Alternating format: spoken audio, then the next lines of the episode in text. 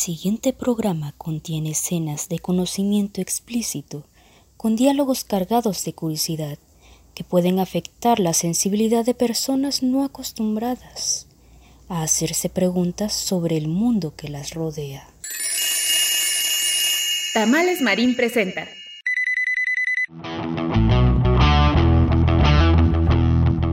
Hoy en Aquí estamos México. Estamos de fiesta. Gracias por seguir con nosotros. Comenzamos. radioius.com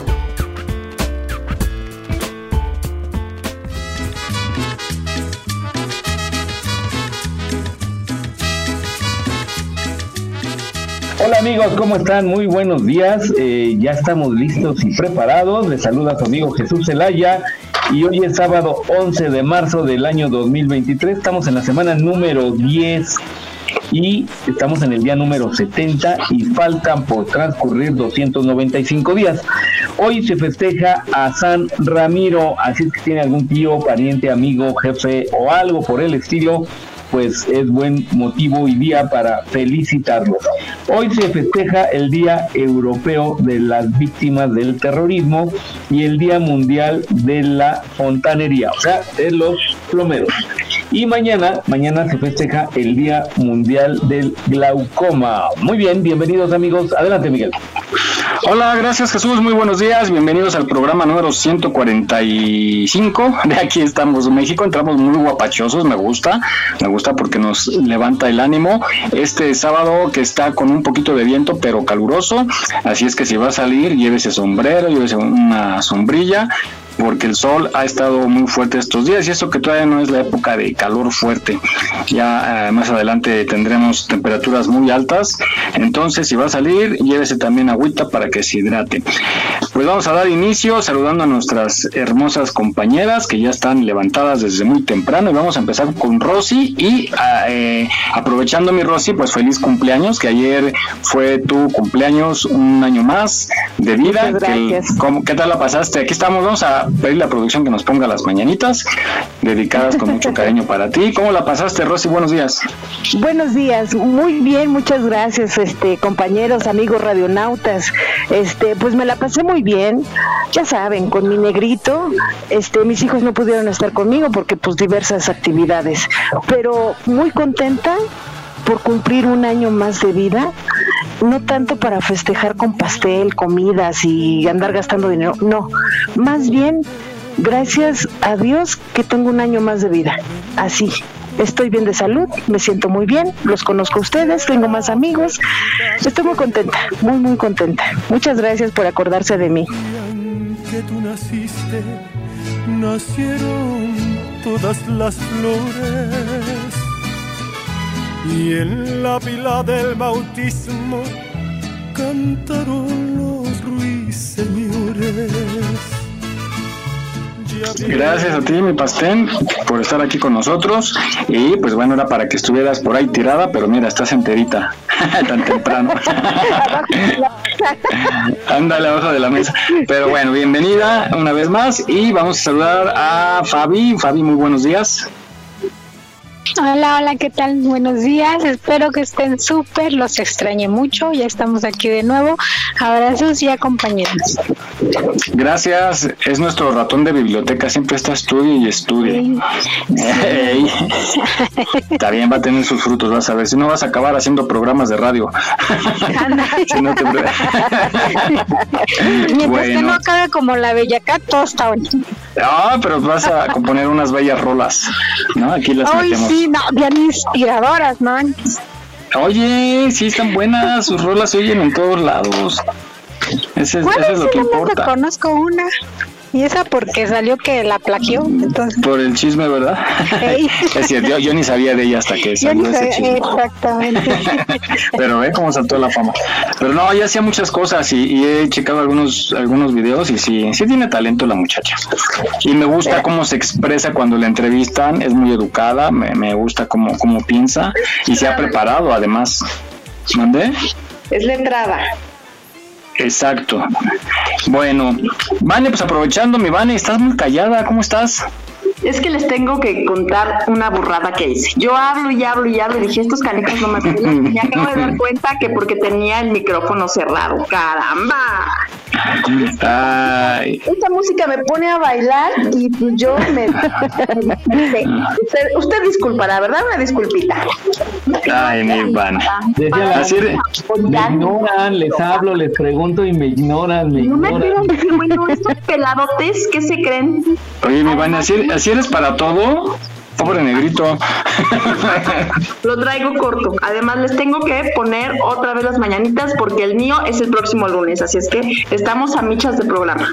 Acuérdense que hoy es el- este mes es el de los cumpleaños, también mi Fabi, ya merito, bueno, todavía falta un poquito, pero sí, puro pececito. De hecho, estamos aquí tres, ¿no? Cuatro. Tres. Cuatro que cumplimos en marzo.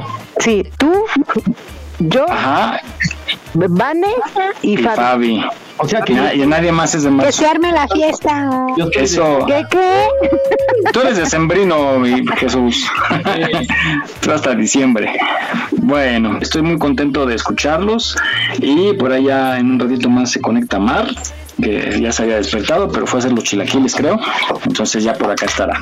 Y bueno, pues vamos a iniciar este programa. Y quiero mandarle un saludo a mi amigo Ramiro Benito Hernández, quien cumplió años también el día de ayer. Y me da mucho gusto. Benito, es Ramiro Benito es apellido.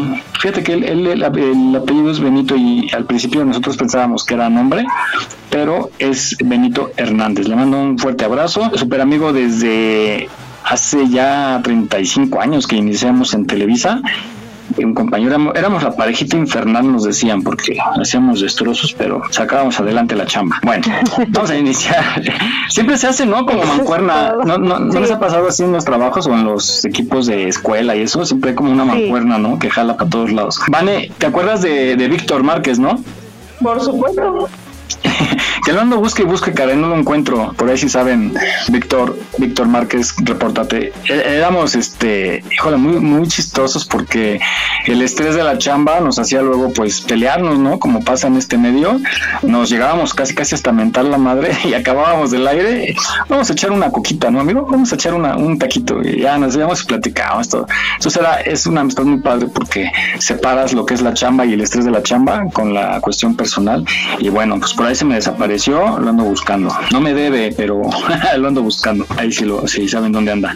Bueno, pues vamos a iniciar con una, una reflexión que está padrísima, me, me, me gusta. Luego empiezo a checar tempranito unas reflexiones muy padres y las aparto. Y esta, esta me gustó que nos habla acerca de la preocupación, que luego tenemos preocupaciones, todavía ni pasan las cosas y nos estamos preocupando, ¿no? ¿A ustedes qué les preocupa luego? Así que, que normalmente es su primer preocupación en el día. Justamente antes de este de entrar ahorita al aire estaba platicando con con Jesús que el sábado me dio un dolor muy fuerte de colitis y tuve que ir al doctor y me dijo que era de colitis este nerviosa. Nerviosa. Por, ajá. ajá, por preocupona. Entonces, Sí. pero pues Pero, pero, ¿qué te preocupa? Por ejemplo, ¿qué te angustia a ti normalmente? ¿Qué es lo que te angustia? Este, bueno, ahorita principalmente mis hijos, ¿no? Que estén bien, que estén bien. Germán también me preocupa mucho. Me estaba angustiando mucho eh, el papá de mis hijos. Hoy fui a verlo y, y pues le dije que, que pues ya, que ya no iba a poder ir. Me angustian mis papás porque por estar cuidando al papá de mis hijos, descuido a mis papás porque pues no me puedo partir en mil pedazos. ¿Me entiendes?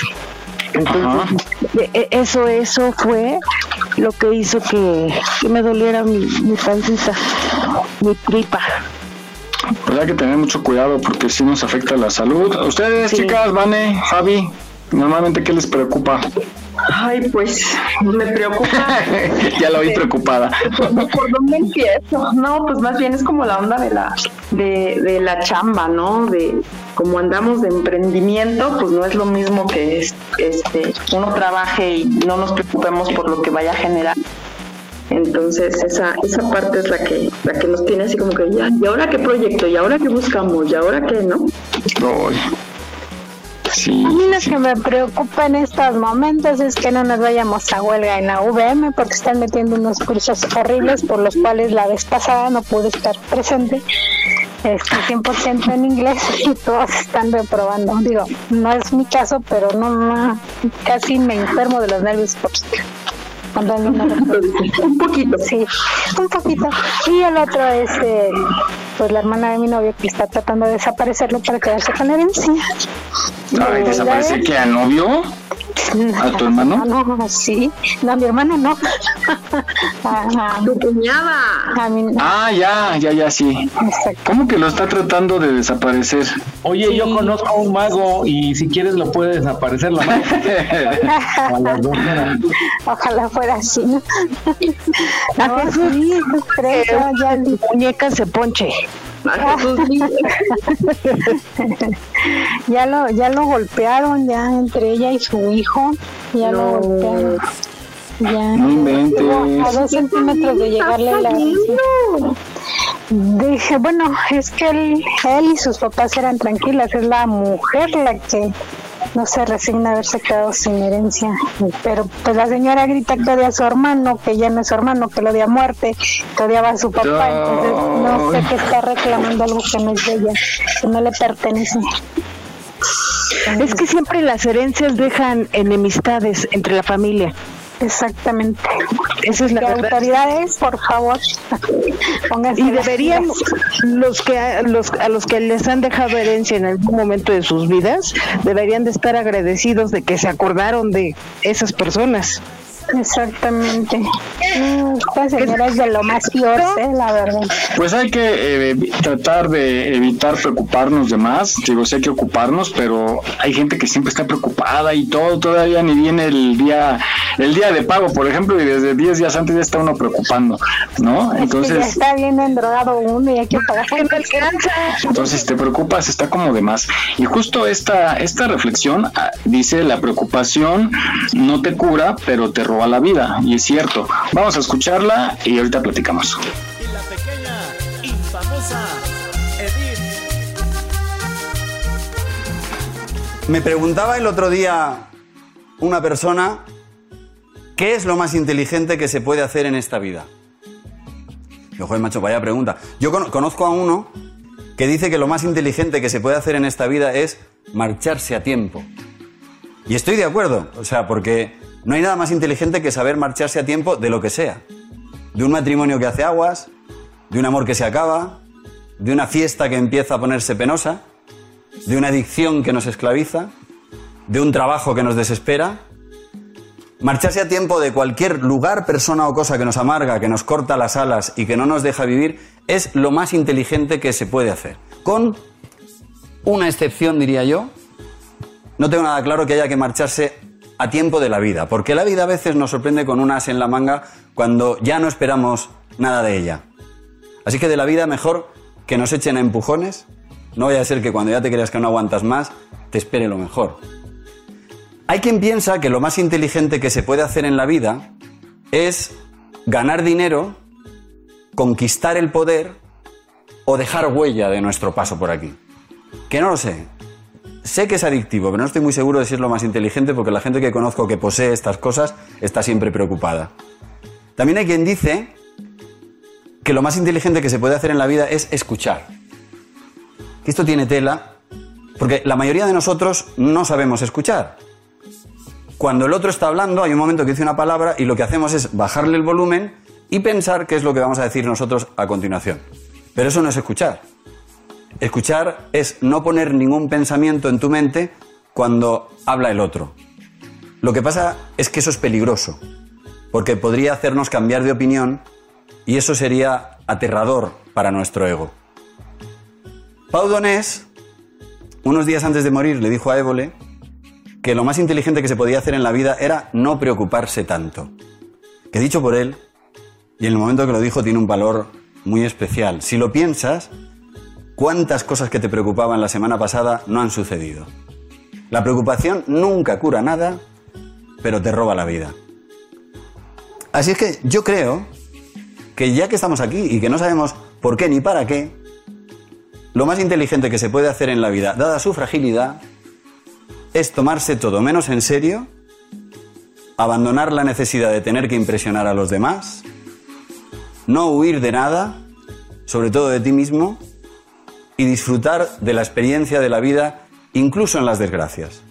No hay día, sea el que sea, que no merezca ser vivido.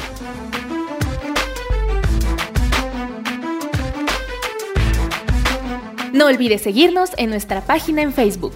Aquí estamos, México. En caso de sismo, no utilices el elevador. Si ya no te es posible salir, comienza el repliegue. Estar preparados puede ser la diferencia. Continuamos.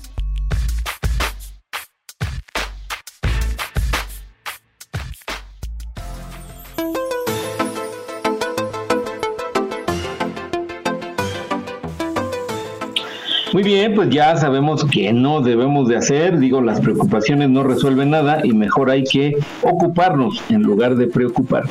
Adelante, Miguel. Que aunque yo pienso que lo que sí pasa y que es el lado bueno de una preocupación es que te mantiene alerta, ¿no? Entonces te preocupas por algo como que dudas. Alerta y te pone a pensar en soluciones. Porque te acabas, te desgasta bien cañón.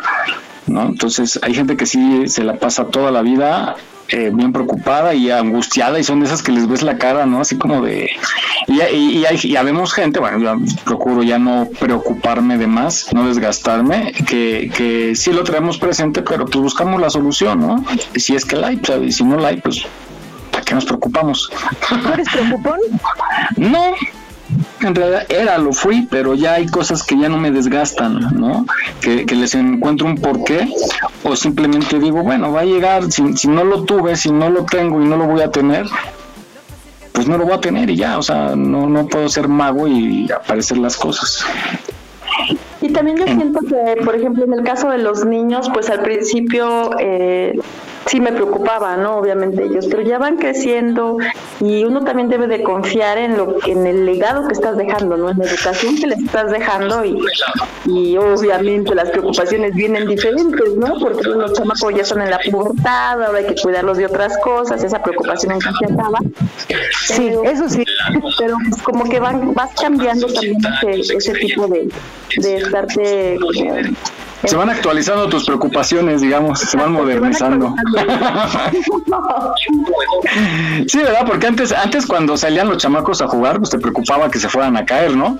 Que- creo que era la única preocupación, porque ni siquiera de que se los fueran a robar o que fueran a hablar con un desconocido, o sea, no había esa desconfianza como hoy en día. Hoy en día, ni sin salir de casa te preocupas en dónde entran con, eh, con el internet, ¿no? Con el teléfono.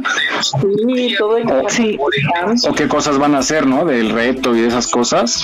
Ay, te sí. preocupa más. sobre todo con quién se están relacionando. Ajá. Eh, Yo les digo, es que yo les puedo decir aquí todos los valores, todos los conceptos. La decisión está en ustedes, el que no se dejen influenciar, el que no se dejen, este, pues por quedar bien o por pertenecer. eh, a, a cometer una, una burrada allá afuera, ¿no? Digo, ay, no pasa nada, y justamente te has manejado en integridad toda tu vida y justamente cuando decides salirte de esa raya, pasa algo, se dan cuenta y puedes arruinar toda una vida por una pequeña decisión que tú dices, ay, no pasa nada, ¿no? Entonces, Fíjense que sí, tienes toda la razón, Vanesita. El bulo de el bulo de internet está muy fuerte ahorita, ¿eh? Muy muy fuerte con sus famosos retos.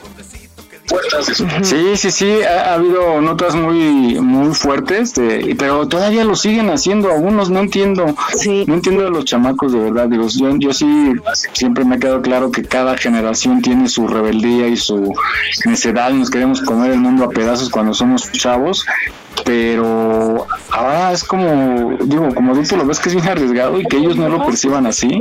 es una apatía que digo, oye, ¿te pongo un cohete en la cola o qué? Avívate, papacito, avívate. Sí, caray. Bueno, pues ahí está, dejemos de preocuparnos y hay que ocuparnos y darle solución a, a aquellas cosas que en un principio nos preocupan. Y por ejemplo, hay, hay, hay gente que desde la mañana, desde que se levanta, ya está con preocupaciones, ¿no? O sea, du- duerme mal por estar pensando y en la mañana ya llegan así, ya te desgastas y eso no es vida, eso no es vida. Pero bueno, vamos a esta siguiente nota que habla acerca de unos hábitos que tenemos siempre en la mañana, muy malos algunos, y hay que dejarlos de hacer. Por ejemplo, ustedes que reconozcan qué hábito tienen que desde la mañana ya estén con él y, y por más que quieran de ya, ya sé cuál va a decir la pastén, seguro. Yo volverme a dormir.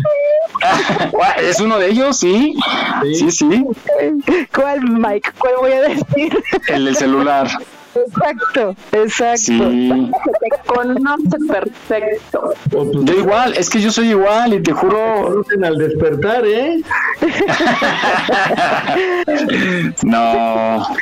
¿Saben por qué? Porque uno está dormido así en la oscuridad y todo bien rico y lo primero que haces es estirar la mano, encender el celular y aunque la luz del pinche celular te lastime, nada más te tallas los ojos y empiezas a ver. Sí, a mí me pasa. Sí, sí, sí. Está este.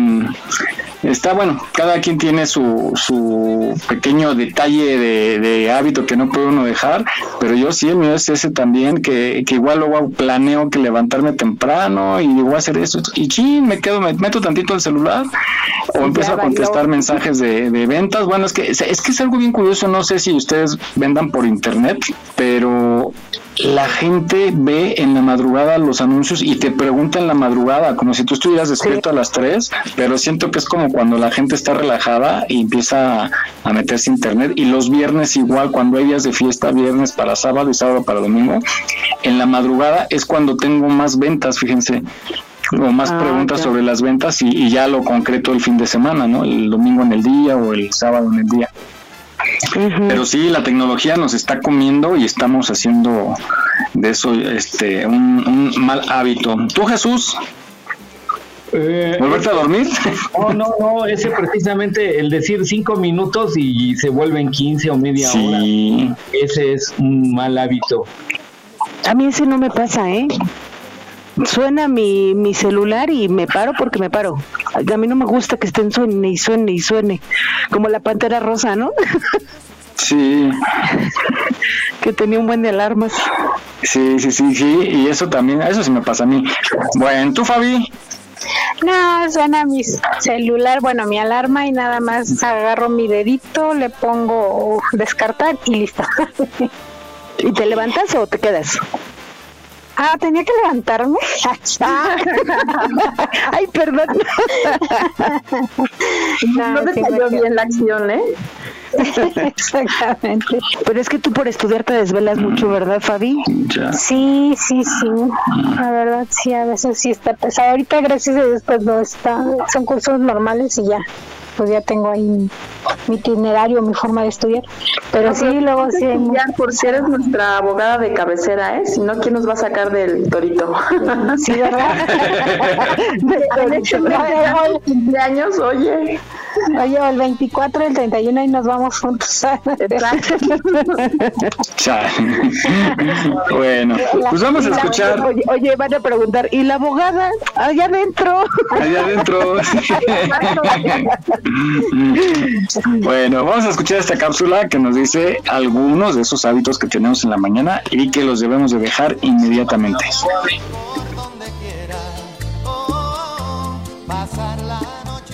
Aplazar tu alarma.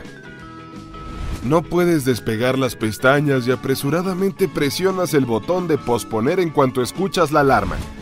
Si no, tienes al menos cinco alarmas diferentes. Si esto te describe a ti, escucha. Cuando te vuelves a dormir 5 o 10 minutos después de haberte despertado, tu cuerpo empieza un nuevo ciclo de sueño y no puede terminarlo en un plazo tan corto. El experto del sueño Timothy Morgenthaler recomienda determinar exactamente cuántas horas de sueño necesitas y poner tu alarma a la hora adecuada. Ya que un ciclo de sueño dura 90 minutos y necesitas pasar por 5 ciclos, Un adulto promedio debería sentirse bien con 7 horas y media de sueño. Saltarse la ducha. Por favor, no lo hagas. Cada día estamos bombardeados con cuestiones relacionadas con el trabajo y otros asuntos que tenemos que resolver. De acuerdo con la profesora de psicología de Harvard, la doctora Shelley Carson, la ducha de la mañana hace que sea más fácil para nosotros encontrar soluciones. Porque esto le ayuda al cerebro a ponerse más alerta y menos propenso a distraerse por factores externos. Una ducha le permite al cerebro generar ideas nuevas y creativas, así que nunca te saltes la ducha al despertar, incluso si todas tus ideas se sienten mejor secas y dormidas. Tomar una ducha caliente. Si bien es bueno bañarse por la mañana para despertar el cerebro, asegúrate de que no sea una ducha caliente. El calor relaja tu cuerpo, por lo que tomarte una ducha caliente por la mañana hará que te acurruques en la cama de nuevo. Tomar una ducha fría, sin embargo, tendrá un mucho mejor efecto. Te ayuda a sentirte más fresco, estimula tu actividad cerebral y fortalece tu sistema inmunológico. El agua fría, a diferencia del agua caliente, no seca tu piel y le da un brillo saludable a tu cabello. Checar tu teléfono. Las investigaciones muestran que el 80% de todos los usuarios de smartphones revisan sus dispositivos en cuanto se despiertan. La mayoría de nosotros agarramos el móvil al abrir los ojos para revisar las redes sociales. Pero de nuestra mañana depende cómo pasaremos el día. Si quieres tener un día eficiente, deja de gastar tu tiempo checando las vidas de otras personas y dedícale más tiempo a la tuya. Lo mismo va para la revisión de correos del trabajo déjalo para la oficina. Mejor pon la música. Pasa la mañana con las personas a las que amas o cocinándote un desayuno sabroso y saludable. Arreglarse en la oscuridad. ¿Quién quiere abrir las cortinas y dejar entrar la luz brillante de la mañana, verdad? Todos necesitamos una transición un poco más suave para poder acostumbrar los ojos, ¿cierto? Bueno, en realidad es un error. La experta de la Fundación Nacional del Sueño, Natalie Dautovich, explica que arreglarse en oscuridad engaña a tu cerebro, haciéndolo pensar que aún es de noche, así que terminas sintiéndote como un zombie. Para evitar esto, deja entrar al sol o prende la luz. Tus ojos no se derretirán con la luz, te lo prometemos. Comer cereal. Una porción estándar de cereal contiene aproximadamente 4 cucharadas de azúcar, lo único que tanta azúcar te hace es elevar tu nivel de azúcar en la sangre por las nubes. Y una vez que el nivel de azúcar cae, sientes fatiga y letargia. Leche, yogur y frutas frescas agregadas al cereal tampoco son las mejores opciones para la mañana. La nutrióloga Chelsea Amer dice que, en realidad, comerse una rebanada de pizza por la mañana es más saludable que comerse un plato de cereal. Sabemos que es extremadamente difícil deshacerse de estos hábitos de golpe, pero ¿por qué no empezar uno por uno? ¿Con cuál empezarías tú? Aquí estamos, México. Esperamos tus comentarios a nuestro WhatsApp 56 294 1459. 56 294 1459. ¿Te gustaría ser parte de nuestros patrocinadores? Envía un WhatsApp al 56 294 1459. 56 294 1459. Continuamos.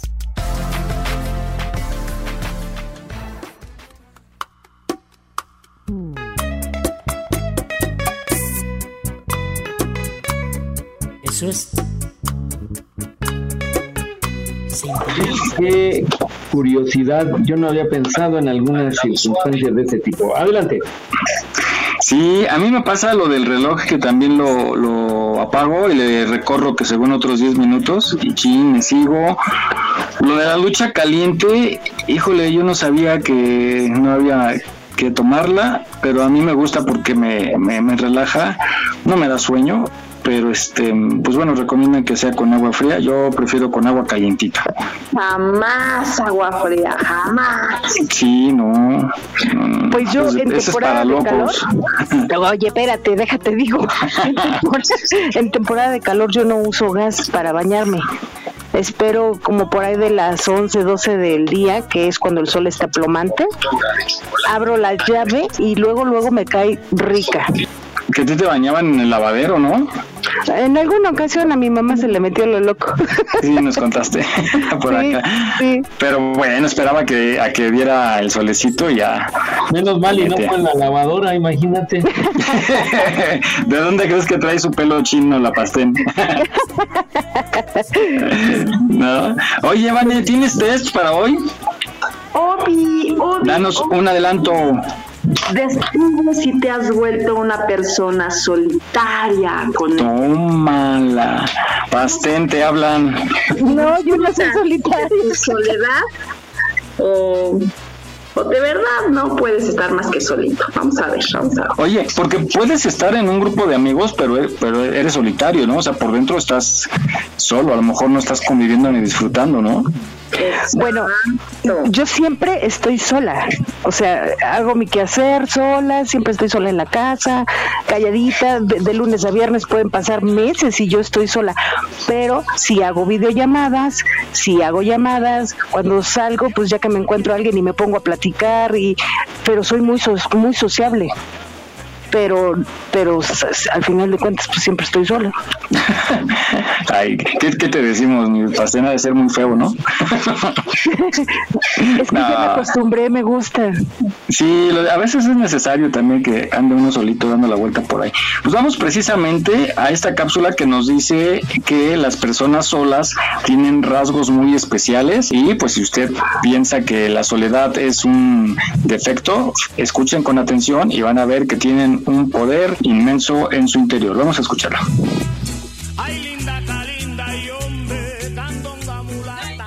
El rasgo especial número uno es que tienen un elevado control de ellos mismos o mismas.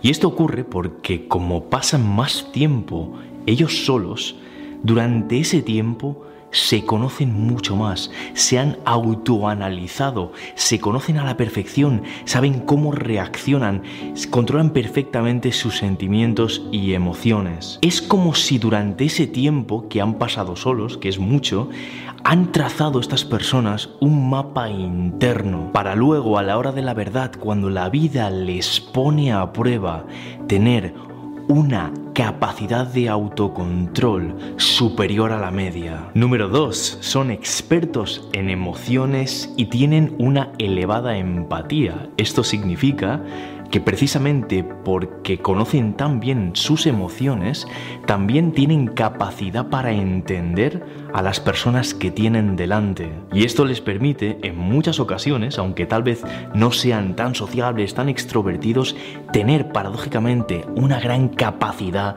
de conectar con la gente. Y esto les hace, y este es el punto número 3, ser buenísimos escuchadores que tienen un secreto don precisamente porque saben escuchar perfectamente, lo que produce en la gente es que la otra persona se suele abrir mucho y cuenta sus problemas a, esta- a estas personas y hacen que la otra persona ordene las ideas, tienen como un poderoso don secreto de hacer sentir bien a la persona que tienen delante. El número cuatro es que valoran su tiempo y lo valoran precisamente porque están muy bien solos, no les hace falta nada ni nadie. Entonces, precisamente por eso, no pierden el tiempo haciendo actividades o con personas que realmente no les llenan. Y esto además hace que muchos de ellos sean exigentes a la hora de considerar a alguien un amigo. Y es decir, que no consideran amigo al primero que pasa por delante o a la primera que pasa por delante. Son exigentes con ellos mismos y también, obviamente, son exigentes con las personas que van a empezar a considerar amigos suyos. Por eso, y este es el siguiente punto, acostumbran a tener pocos amigos, tal vez se pueden contar con los dedos de una mano, pero son muy buenos amigos y a estos amigos siempre los tienen súper actualizados de sus vidas. El siguiente rasgo extraordinario que tienen las personas que les gusta estar solas es que tienen como un sexto sentido, son tremendamente intuitivos. Esto significa que tras una primera charla ya pueden calar a la otra persona, ya pueden detectar de qué palo va, qué vibración tiene y pueden saber incluso si es buena gente o mala gente. El siguiente rasgo es que son transformadores y este sin duda es mi rasgo favorito de todos. Precisamente porque pasan mucho tiempo solos, analizan todo lo que ocurre en su mundo y eso que ocurre en el mundo, ¿vale? Pasa por ellos mismos y nace transformado. Es decir, su propio mundo interno transforma el mundo externo. Son expertos en transformar ideas de fuera, hacerlas pasar por uno mismo y que nazcan ideas increíbles. Son tremendamente creativos. El siguiente punto lo he denominado la certeza del verdadero camino y este para mí es uno de los rasgos más poderosos también que tienen. Y es que precisamente estas personas saben la susceptibilidad, lo frágil que es la mentalidad, y especialmente cuando estás en un momento de iniciar un proyecto, en un momento donde estás transformando una parte de tu vida y estás al principio, y sabe que cualquier mentalidad de otra persona, cualquier opinión de otra persona puede ser algo que mm, eche por tierra tu sistema de creencias. Y precisamente por eso, porque saben de la fragilidad de la mentalidad y del sistema de creencias, es algo que cuidan mucho, tal vez en un momento de iniciar un proyecto no lo cuentan a nadie porque no quieren que nadie interfiera en su proyecto. Ellos saben lo que tienen que hacer, tal vez tengan al mentor adecuado y no les hace falta nadie más. Ellos saben lo que tienen que hacer y siguen adelante. Tienen la certeza del verdadero camino. Aquí estamos, México. Esperamos tus comentarios a nuestro WhatsApp 56 294 1459. 56 294 1459. No bajes la guardia. Ante cualquier síntoma de COVID-19, busca ayuda médica. Continuamos.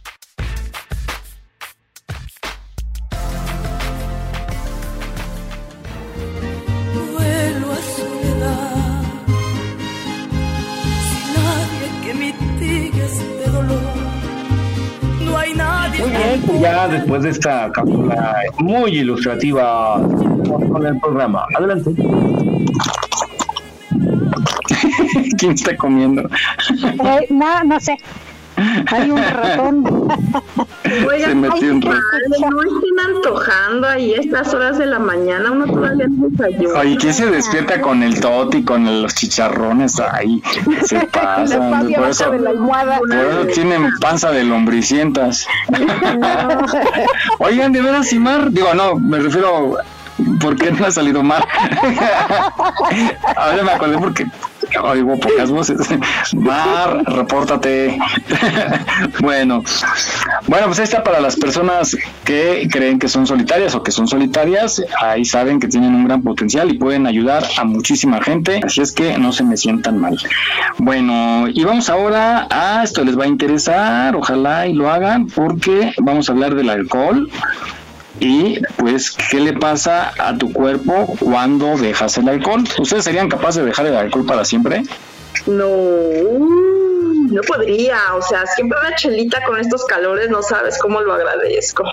Pero ni chupo. más bien es como por convicción, ¿no? Porque no es de que, ay, no, ya alcohólica jamás en la vida, no, pero pero es como Pero no. pero, no, pero como que siempre agradezco una chelita en los calores. Bueno, escuchen esta nota y a lo mejor van a pensar diferente porque se trata de qué le pasa a tu cuerpo cuando dejas el alcohol. Les conviene, ¿eh? Yo lo he dejado, pero afortunadamente lo vuelvo a encontrar. Te sigue, te persigue. La Fabi ni dice nada. A ver, Fabi. Es que no, es que yo no tomo. Aunque quiera, no tomo. No seas mentirosa, mi Fabi. No, no. ¿En serio?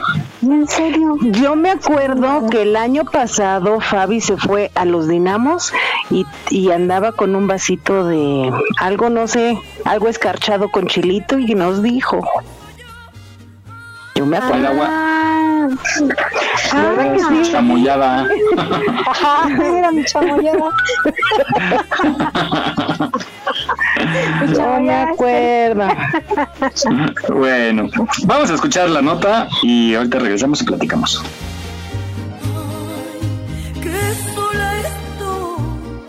podrías evitar muchísimos accidentes. El alcohol está relacionado con al menos la mitad de todas las lesiones traumáticas graves, muertes por quemaduras, ahogamientos, homicidios y autoeliminaciones. Incluso no necesitas estar sobrio para no estar en estas estadísticas, si solo reduces tu consumo a un tercio se puede evitar muchos accidentes y enfermedades. Pero si dejas de consumirlo completamente estarás en otro nivel.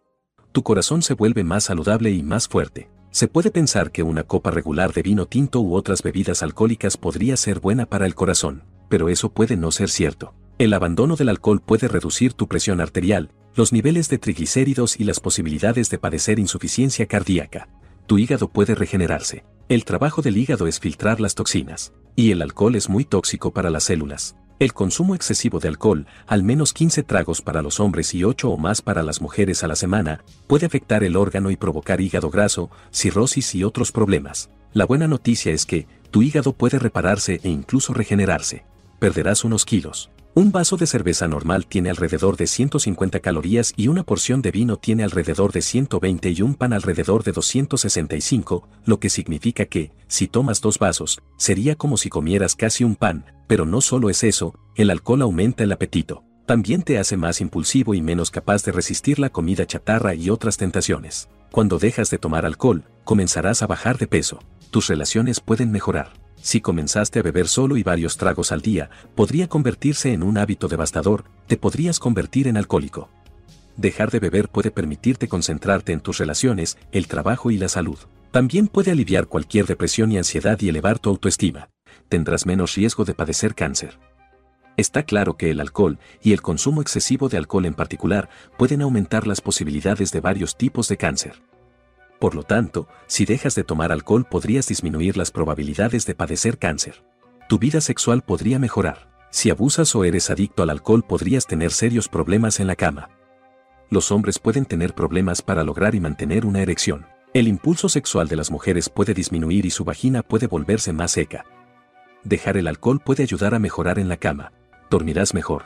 El alcohol puede adormecerte al principio, pero una vez que te duermes, puede despertarte repetidamente durante la noche. Además, interrumpe la importante etapa REM del sueño y puede interferir con su respiración. También es posible que te tengas que levantar con más frecuencia para orinar. Si dejas de tomar lo más probable es que tu calidad de sueño mejorará. No olvides seguirnos en nuestra página en Facebook. Aquí estamos, México. Si tu ciudad cuenta con alerta sísmica, recuerda que puedes tener hasta 60 segundos para ubicarte en un lugar seguro. No bajemos la guardia. Continuamos.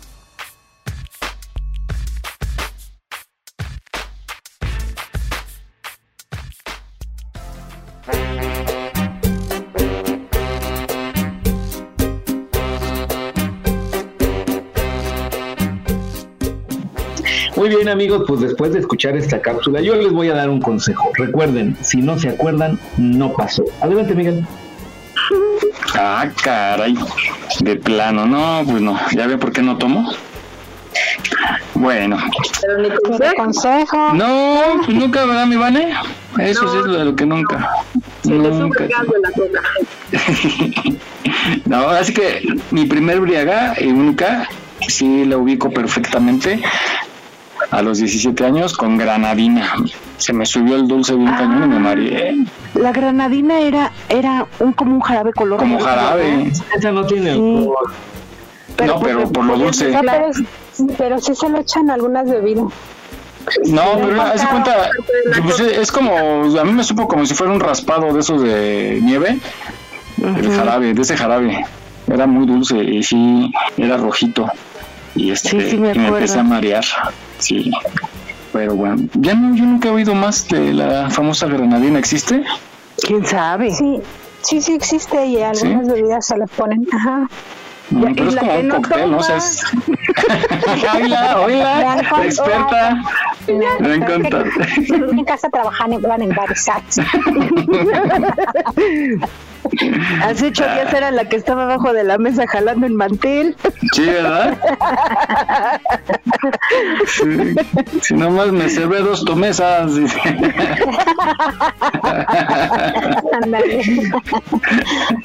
bueno, pero está esta cuestión del alcohol. Tenía Vamos a, tanto estrés. sí, hablando de estrés y coraje, que ya sabemos que hacer corajes es malo, malo, malo, malo, pero no se puede, es algo de lo que, es algo de lo que yo no puedo evitar. ¿Ustedes son corajudos? yo no. Yo soy bien relax. No, yo no. Bueno, es, es, es, de verdad que soy bien relax. Hasta se Como yo. Ajá, también.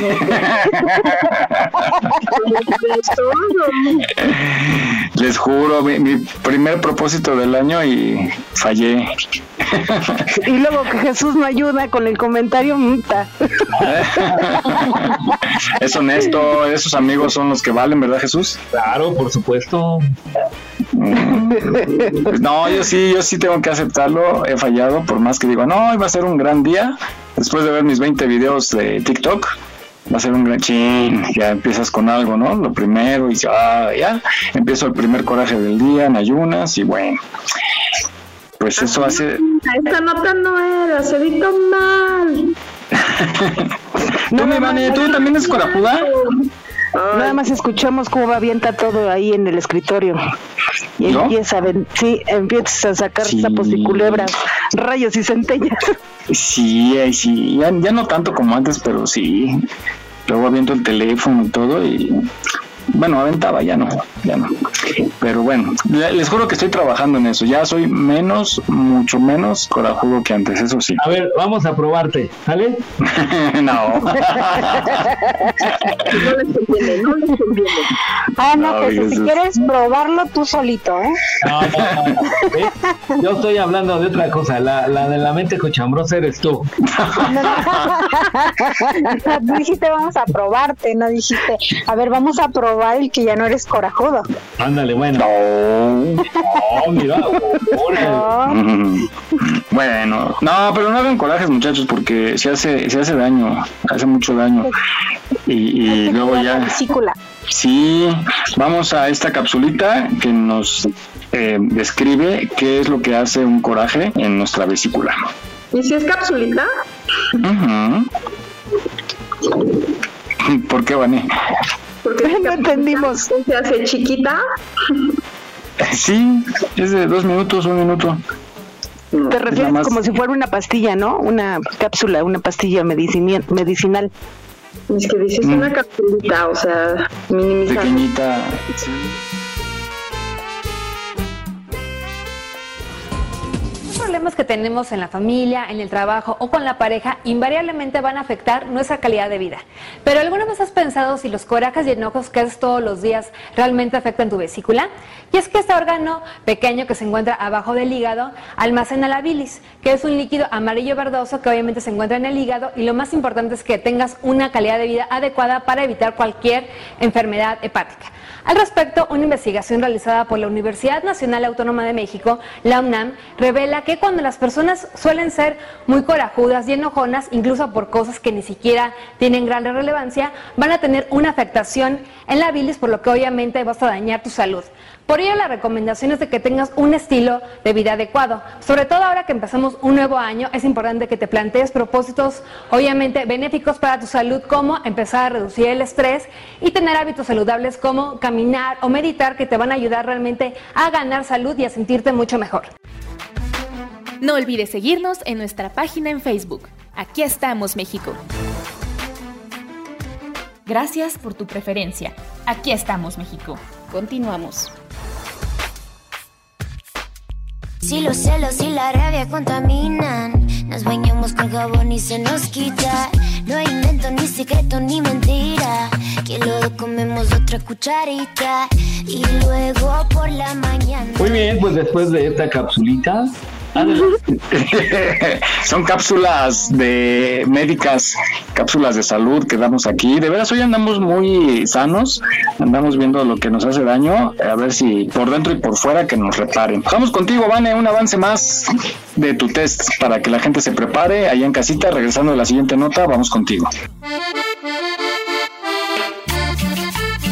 Venga, pues vayan preparando lápiz y papel porque no es lo mismo ser una persona que disfruta de la soledad o tener una persona solitaria que de plano sentirse en plena austeridad, sola, sola, sola, que ni nuestra sombra no sea suficiente para compañía. Así es que en un ratito vamos a descubrir qué tanto amamos, abrazamos o no nuestra soledad. muy bien, muy bien. Qué fuerte se oye. Yo soy, yo soy como el hígado, mi Vane, como el hígado encebollado, a nadie le gusto. Por eso ando solo.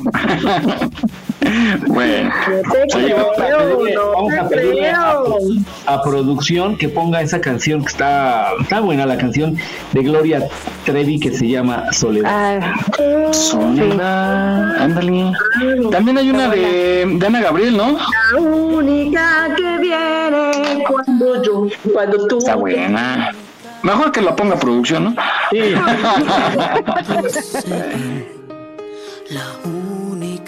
con la que puedo llorar, que no me hace ni un reproche, deja que me desahogue. Ah, soledad,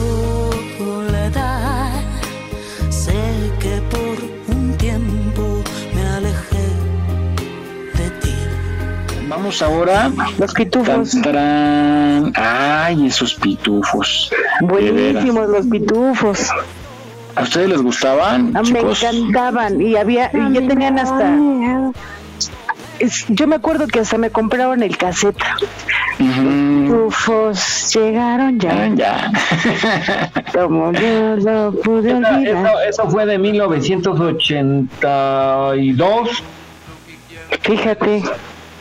Y yo me creía pitufina. Pero entonces, em, este, Susi, digo, ¿cómo, cómo es Fabi, perdón?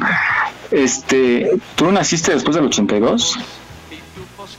Yo sí. O sea, ¿no los conociste o sí? No, sí, cuando yo era chiquita, me acuerdo, yo tenía mucho miedo a los pitujos porque había una leyenda urbana de que entraban y te comían. Entonces yo tenía, bueno, mi mamá tenía así un pitufote así tamaño un pitufote. era enorme, como de dos metros. programa de la noche. Oh, ¿Y era azul? Dos metros. ¿Tenía tanga o pañal? El negro de pantaloncita Ah.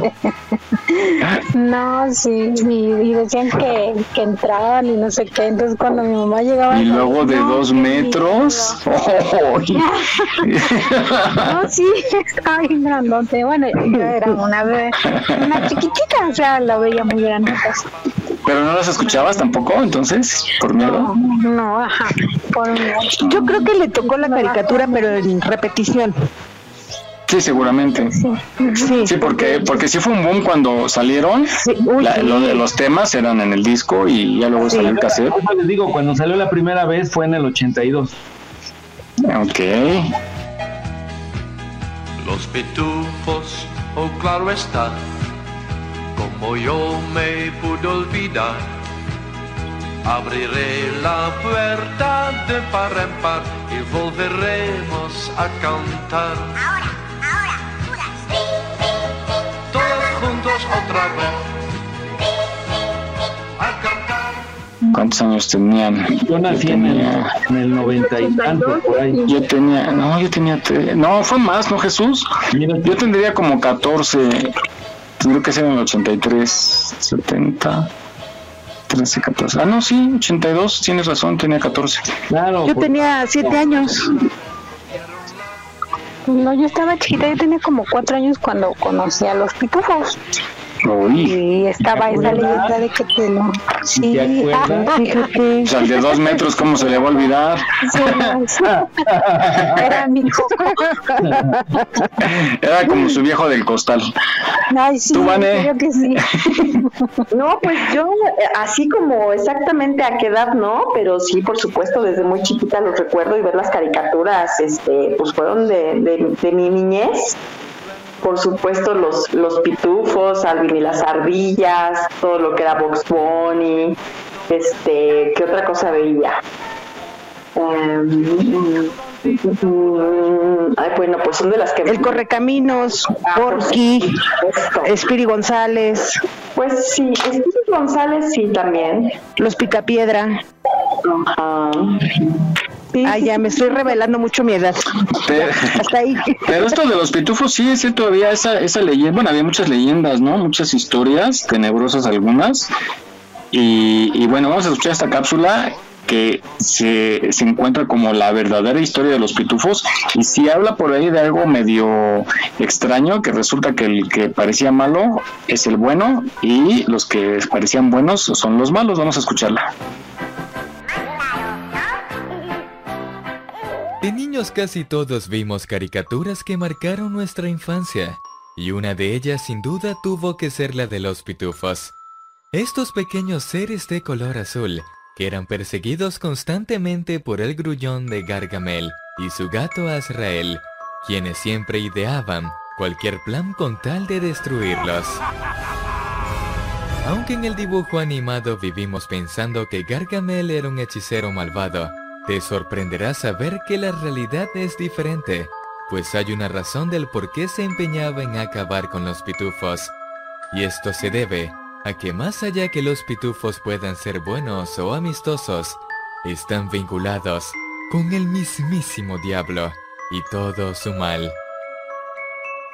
La verdadera historia de Gargamel viene desde el siglo XVII y XVIII. Él era un cura reconocido que llegó a formar parte en la Orden Dominica, encargado en sí de llevar a cabo la Inquisición en la antigua Europa. Gargamel nació en un pequeño pueblo de España y venía de una familia muy pobre, por lo que fue abandonado a los cuatro años. Su madre lo dejó dentro de una canasta en la entrada de un convento y al ser encontrado por los hombres religiosos, fue adoptado. Entre los hombres que encontraron al niño, se encontraba uno llamado Baltasar, quien sería su maestro. Este lo crió bajo la tutela y con el paso del tiempo creció y se convirtió en un cura del convento, donde juró proteger a su sagrado hogar de cualquier entidad o ser. Desafortunadamente con el paso de los años, los hombres que cuidaron de Gargamel fueron falleciendo poco a poco, hasta que finalmente terminó solo en aquel enorme lugar, casi en ruinas. La tristeza causada por la soledad hizo que casi llegara al borde de la locura. Sin embargo, recuperó los ánimos al conocer al que sería su nuevo acompañante, un pequeño gato que deambulaba en los alrededores del recinto. Gargamel lo adoptó y lo llamó Azrael. Él y su pequeño felino terminaron siendo inseparables hasta el final de sus días. Logró salir adelante y todas sus experiencias fueron narradas en su libro. Al final, este gran y noble personaje fue la inspiración en diferentes cómics y también en dibujos animados como Los Pitufos. Lo curioso es que en esta caricatura, Gargamel sigue siendo un cura representado como un viejo gruñón que habita dentro de una iglesia y es acompañado por su gato Azrael para cazar a estas pequeñas criaturas. El nombre de Azrael se atribuye a Israel y significa el pueblo elegido de Dios, aunque otros lo relacionan con el ángel de la muerte, y su misión es ayudar a Gargamel a destruir al mal, los cuales serían estos seres azules, representados por los siete pecados capitales. Gruñón es la ira, goloso es la guía, vanidoso la soberbia, fortachón la avaricia, perezoso la pereza, filósofo la envidia y finalmente pitufina la lujuria. Lo curioso es que el líder de la familia es Papá Pitufo y es el único integrante con atuendo rojo, por lo que es considerado como el diablo. Dentro de la simpática imagen de los pitufos se esconde un oscuro secreto, pues se dice que son los espíritus malignos del bosque que atraen al mal a la humanidad, y el deber de Gargamel es proteger a la tierra de estas entidades demoníacas. Por eso en los capítulos podemos ver cómo Gargamel se empeña en atraparlos. En los días de luna llena, los pitufos realizaban rituales para despertar a un nuevo ser como ellos, porque solo por medio de esa fase lunar podían robarle el alma a los niños. Así que recuerda no odiar a Gargamel, pues él solo intentaba hacer el bien para que el mal no habite en la tierra. Se dice que la lucha de Gargamel en contra de los pitufos que vivían en el bosque podía ser parte de su imaginación, o que quizás era más bien una lucha contra sus demonios, o puede que tal vez hayan sido criaturas reales que en verdad querían hacerle daño. Lamentablemente, eso nunca lo sabremos.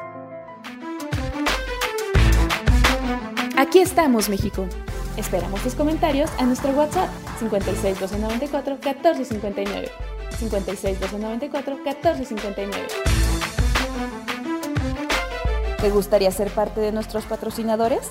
Envía un WhatsApp al 56 294 1459. 56 294 1459. Continuamos.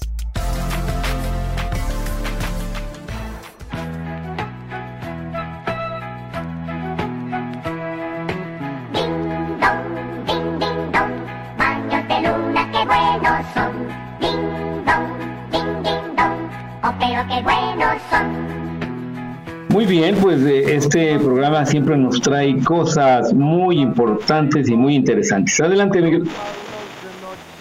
Qué curioso eso, ¿no? De que cada pitufo representaba a un pecado capital.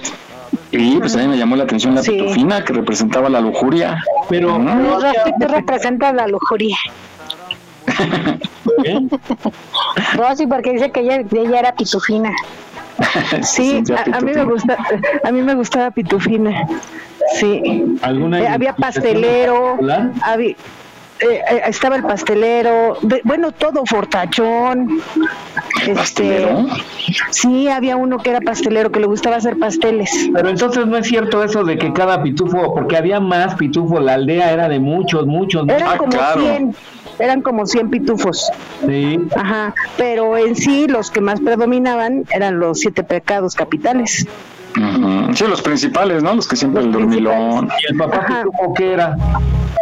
Pues según, Ah, según la- la cápsula, el, Sí, el que representa al diablo, ¿no? Porque el era, el satanás. sí, porque era el que tenía el gorro rojo, ¿no? Dice. Ajá, sí, andaba vestido de rojo. Sí. Y el gatito se llamaba ya Azrael. terminaron con lo que era mi infancia, o sea, Gargamel siempre va a ser mi- cabeza. No, eh, resulta que es un monje. Exacto. Sí. Que trataba de, de, de cazar. De acabar con el mal, que los pitufos representan al mal. Ajá, eso. Mira, sí, acabaron con mi infancia, no, gracias. ¿Cómo serían en carne y hueso la pitufina? Imagínate. ¿Cómo serían? Sí existe un personaje así siempre, ¿no? Conocido que, que tiene el perfil de cada uno de ellos. Bueno, sobre todo, ¿sabes cuál? El de El Gargamel. Ajá, el de Gargamel. Por lo regular, no sé si alguna vez han visto una persona ya grande, medio narizona y peloncito, dices, ay, mi Gargamel. O, o- o un viejito barbón con, con bigote, con barba grande, ya canoso, y dices, ay, papá pitufo. Ándale. ¿No ha pasado? Sí, sí, sí, sí, sí. Bueno, pues ahí está la verdadera historia de los pitufos para que no le cuenten, que no le digan. Entonces, pues, Digan que no le cuenten. exacto. Y hablando de cuentos, vamos contigo, mi Vane, con tu test malévolo. Es malévolo, es como de, de pitufos. Vamos contigo, Vane.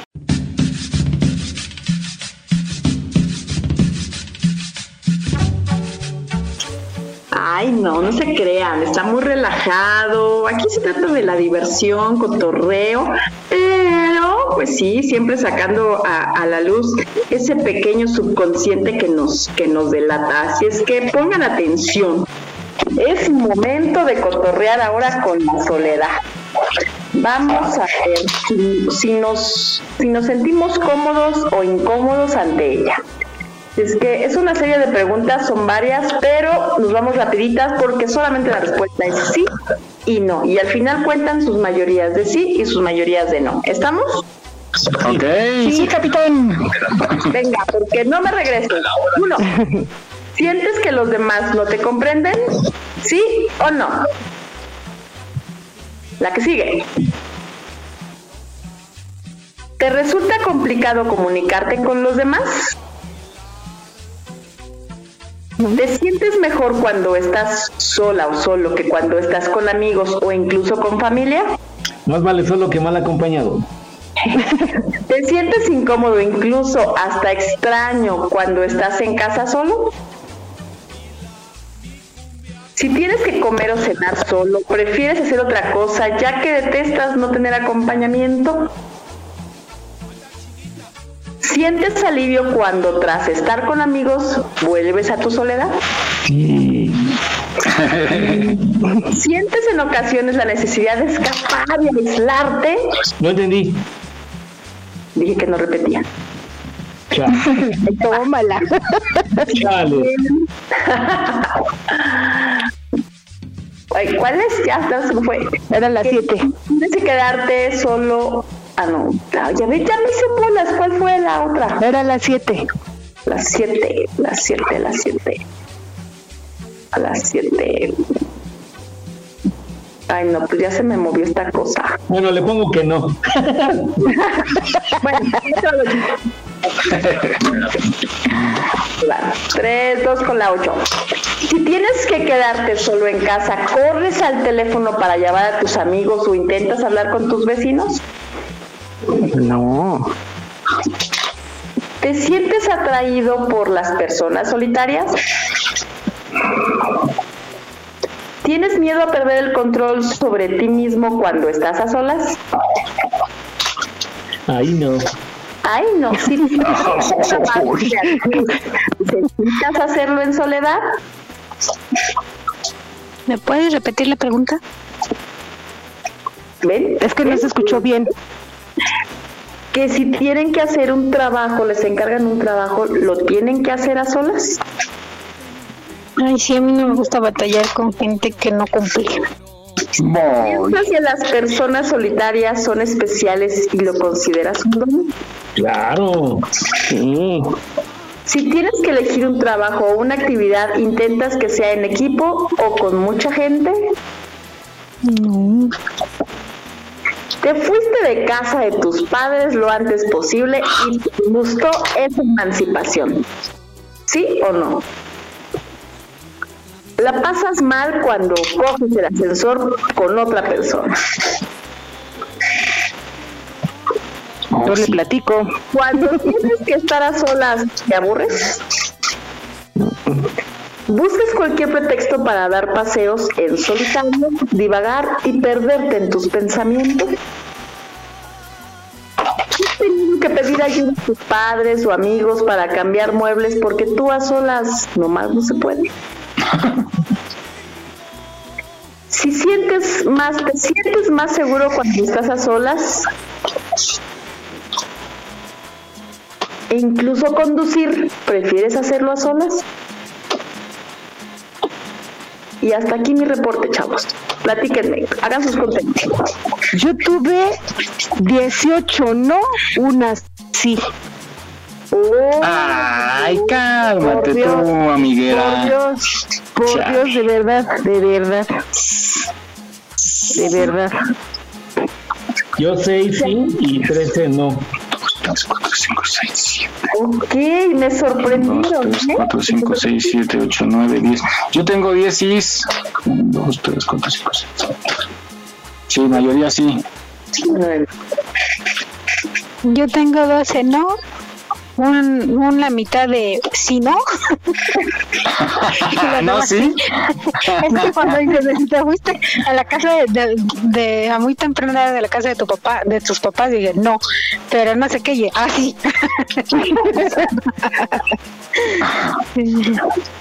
Bueno, pues ahí les va. Para, para quienes tienen mayoría de sí, que realmente solamente es Mike. Sí, porque los demás tuvieron no, ¿no? Sí, Sí, yo, yo tuve, sí.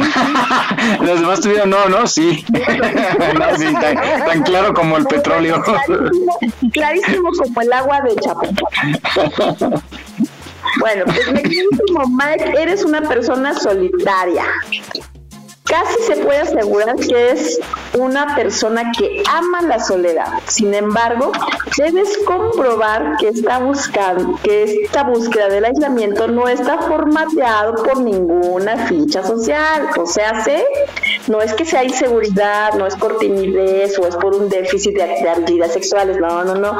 Simplemente sabes estar en compañía propia y si lo pasas mal, cuando estás en compañía de otras personas, pues quizás solamente sea como un poquitito de, de pedir ayuda, estabilidad, pero en realidad amas estar en soledad. Nuestro querido Mike Perfectamente, es un poquito perfectamente. Ni se nota, ¿eh, Mike? ¿Verdad, Mike? Eres un poquito, poquito nada más, un poquito etéreo. Si no lo dice ahorita Vane, ni siquiera nos damos cuenta. No, está para los que me sorprendieron, que fue el resto de mi queridísimo equipo y que fueron no. Dice, la soledad te incomoda y buscas excusas para evitarla. Pero a mí no, a mí no. Pues es que tampoco no me incomoda. No, papacito, lo siento mucho. No, su inconsciente dice la neta. Así es que es necesario que dediquen tiempo a estar a solos sin ningún tipo de compañía para que esta soledad la podamos este, empe- empezamos a indagar sobre qué posibilidades nos puede ofrecer tener una relación con los demás. Así es que hay que activar un poquito el ambiente social entre ustedes. No, no, a mí como que ese test no, porque de verdad que a mí me gusta la gente. Pues, Pero a la gente no le gusta, mi Rosy. no, ya me diste en la torre. Así es. dice lo contrario. Acuérdate que nunca fallan, Rosy. Nunca fallan. Bueno, bueno. ¿Mm? Pues ya invítame a desayunar, Mike. No, porque me corres a mis amigas. Pero nada más a ella, ¿eh? Pero nada más a ella. No, a todos les cayó el no. Por eso dije, ahora sí me sorprendieron. Ay, cínicos, son sí de closet. son solitarios de closet. Sí, la. Oye, la, la mar no llegó. No, pues sus cinco minutos. Ya sabes que. No, es que ya la ándale. Déjame otros cinco minutos. Ya salgo, aguántame cinco minutos, dos horas ahí. Sale mar. Es que Sí. esos son los cinco minutos de las mujeres. No, siempre, ándale. Siempre se aparece después del test. Van a ver. Como que le sacatea a Mar que le dijo, encuentren. Mar dijo, denme cinco minutos en lo que llego a mi casa. Eso dijo, que iba por los Fue, tamales. fue por el pan, fue por el pan, sí. bueno, pues ojalá se reporte. Bueno, pues gracias, Vane, muchas gracias, muy certero, como siempre, y te esperamos la próxima semana a ver con qué sorpresa nos caes por acá. bueno,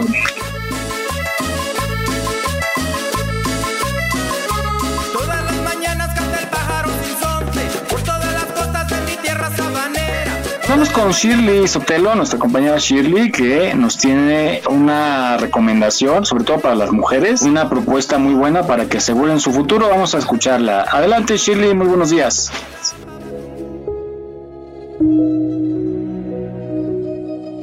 ¿Sabías que la mayoría de las mujeres tiene más interés en contratar o un seguro de vida o un seguro de salud? Sin embargo, del total de los usuarios de servicios de seguros, solamente el 40% es representado por el sector femenino. Esto se debe a la brecha financiera que existe entre hombres y mujeres, lo cual no nos permite contratar este tipo de servicios. Según el INEGI, 51.2% de la población en México somos mujeres y en 33 de cada 100 hogares una mujer se desempeña como jefa de familia. ¿Qué sucede si la jefa de familia se llega a accidentar, se enferma o peor aún, llega a faltar?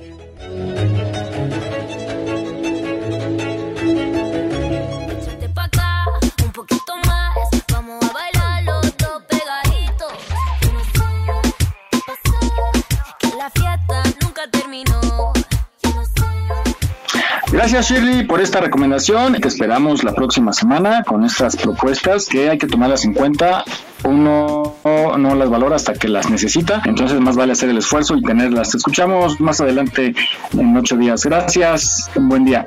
Bueno, vamos ahora a... Ay, esta nota me encantó.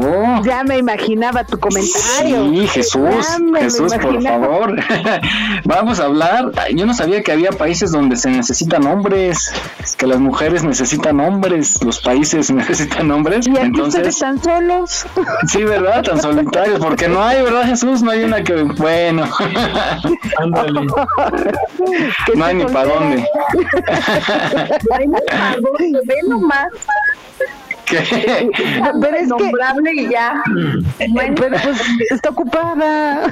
La Está ocupada, mi Vane. Luego no coincidimos. no, ay, sí, bueno. Él va y ella viene, ella viene y él va. Sí, caray. Vamos a buscarle chamba a su marido para que esté más libre, Mándalo, digamos. mándalo para allá. ándale, ándale, le voy a decir, oye, ya ando solicitando. Pero sí, yo no sabía, vamos a escuchar, y, y bueno, por algunas causas en, en específico, no hay hombres y pues las mujeres necesitan poblar esos países y, e incluso les pagan. Vamos a escuchar algunos de estos países. Tome nota, ¿eh? Ay, ¿nosotras para qué? Para que maten a sus maridos. No, no, no, no, no. Estas son ciudades que tienen problemas con su población, están sobre todo en Europa y Asia, así que no pierdas la fe y mucha atención a esta lista. Comenzamos. Estonia. Se dice que las mujeres más hermosas del este de Europa viven en Estonia y por cada 100 mujeres hay 84 hombres, pero a la vez es uno de los países menos poblados que existe actualmente, ya que solo tiene un poco más de medio millón de habitantes y es otro país de la ex Unión Soviética que perdió a miles de hombres en las guerras y los que han vuelto tienen un promedio sobre vida menor. También que cada año sus habitantes se reducen, ya que nacen muy pocos niños, por eso es que el gobierno ofrece dinero por cada niño nacido en este lugar. ¿Qué te parece? ¿Estarías dispuesto a vivir en Estonia? Finlandia. El estado de aquí te ofrece condiciones de trabajo buenas y de alto nivel.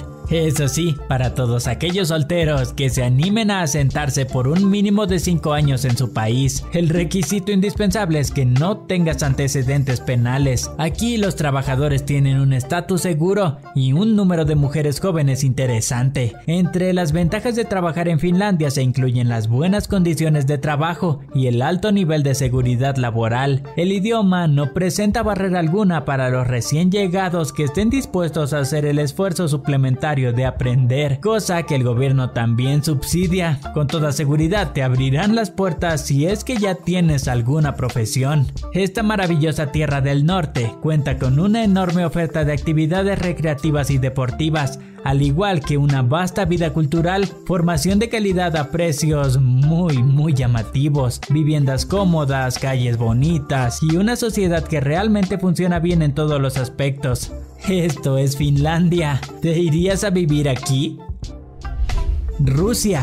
Aquí por cada 100 mujeres hay 86 hombres. Actualmente Rusia es el país más grande de todo el mundo. Al igual que todos los países de esta zona, su población va disminuyendo, ya que nacen menos niños y mueren más personas. Hoy por hoy su presidente intenta fomentar la natalidad en el país, implementando una serie de proyectos que abarcarán hasta el año 2025 bajo el lema Una mujer es su aspecto. Las mujeres cuidan muchísimo su imagen por aquí y no se conforman con cualquier varón. En su mayoría prefieren extranjeros, ya que Rusia tiene pocos hombres porque la mayoría ha muerto en las guerras. Solo en la Segunda Guerra Mundial murieron casi 9 millones de soldados rusos. De esta manera la cantidad de hombres en el país ha disminuido considerablemente. Ir a casarte con una mujer rusa seguro es una gran opción, ya que no es un secreto que las mujeres de por acá son muy hermosas. Ucrania.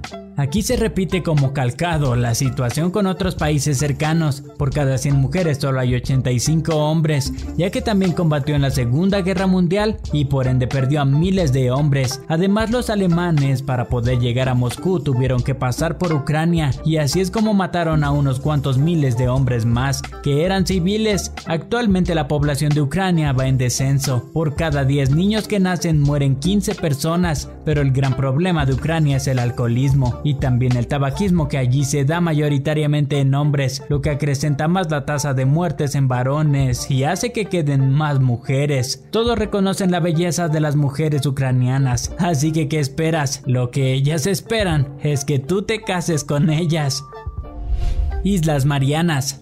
En este territorio hay 756 hombres por cada mil mujeres, así que parece un lugar ideal para encontrar una pareja en un lugar paradisiaco. Actualmente esta isla es un estado libre asociado a Estados Unidos. Y aunque los normarianos disfrutan de pasaporte estadounidense, no pueden votar en América y tampoco existe por parte del gobierno estadounidense una oferta laboral para hombres solteros. Este es un lindo lugar y una oferta increíble para pasar una linda temporada de vacaciones, un lugar bellísimo y además con muchas mujeres solteras. Su cultura en esencia es malayo-polinesia, aunque hay un verdadero popurrí de personas procedentes de mil sitios en esta isla. Hemos recorrido ya algunos de los países más importantes donde se necesitan hombres para tantas mujeres. Aquí te ofrecen oportunidades únicas de diversos tipos. No olvides seguirnos en nuestra página en Facebook. Aquí estamos, México. Gracias por tu preferencia. Aquí estamos, México. Continuamos.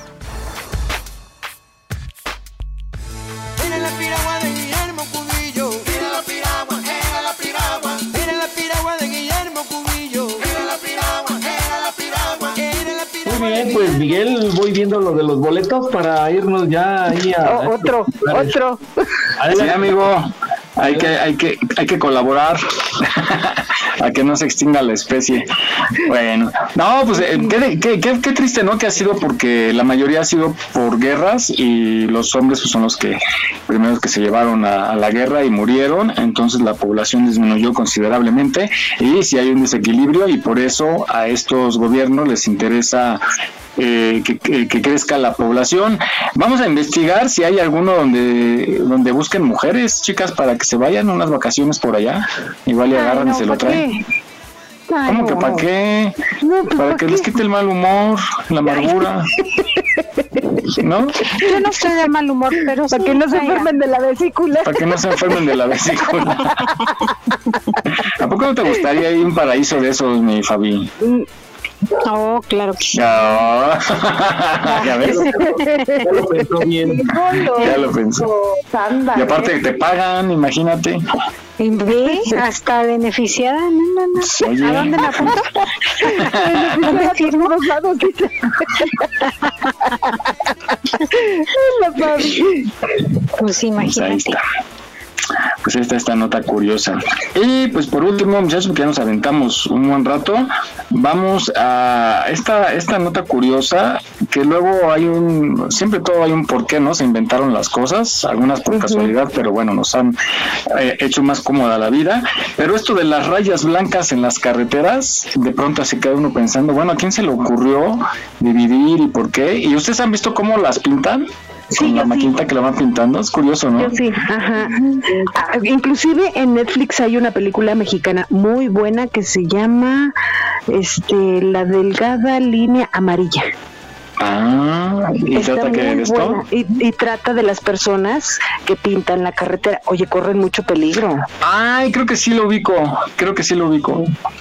Sí, Que, es que pasan muchas travesías, van en un, camión, un camioncito, ¿no? Que los va llevando. Ajá, exacto, exacto. Mm, ya, ya, ya. Ahí está. Pues bueno, vamos a escuchar eh, a quién se le ocurrió y por qué y eh, por qué decidieron ya que se implementara. Adelante. ¿Sabes cómo surgieron las líneas blancas en medio de la carretera para delimitar los carriles? Bueno, pues fue en 1917 cuando una doctora llamada McCarroll iba hacia su consultorio en California y tuvo un accidente con un camión, el cual la sacó de la carretera. La doctora fue a las autoridades y presentó la idea de pintar una línea blanca para delimitar los carriles y como medida de seguridad, pero su petición fue rechazada. Entonces decidió ella misma pintar esta línea blanca exactamente en ese tramo para evitar accidentes. Y al poco tiempo la Comisión de Caminos de California comenzó a pintar estas líneas en todas las carreteras del estado y más tarde la idea fue adoptada en todas partes del mundo.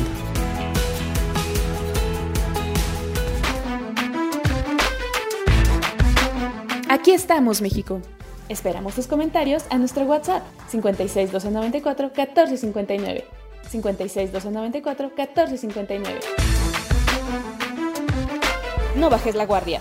Ante cualquier síntoma de COVID-19, busca ayuda médica. Continuamos.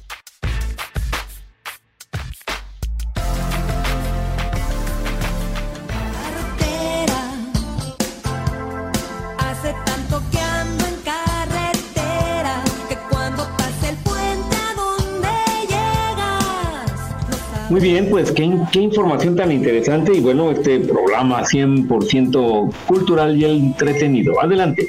Y lo importante es también saber utilizarlas, porque bueno, se ha derivado ya un código con las líneas, tanto amarillas y blancas y rojas, que son como que normalmente nos encontramos en la carretera. ¿Qué significa? Porque tienen un porqué y por qué a veces están intermitentes y a veces están continuas y a veces están dobles. Hay que saber interpretar, porque si no respetamos nos pueden multar en carretera. Entonces, la semana próxima metemos una capsulita de qué significan los códigos de las líneas en la carretera. Así es que muy pendientes la próxima semana. Bueno chicos, llegamos al final de este programa 145 de Aquí estamos México. Así es que vamos a despedirnos. Fue rápido, se fue muy rápido.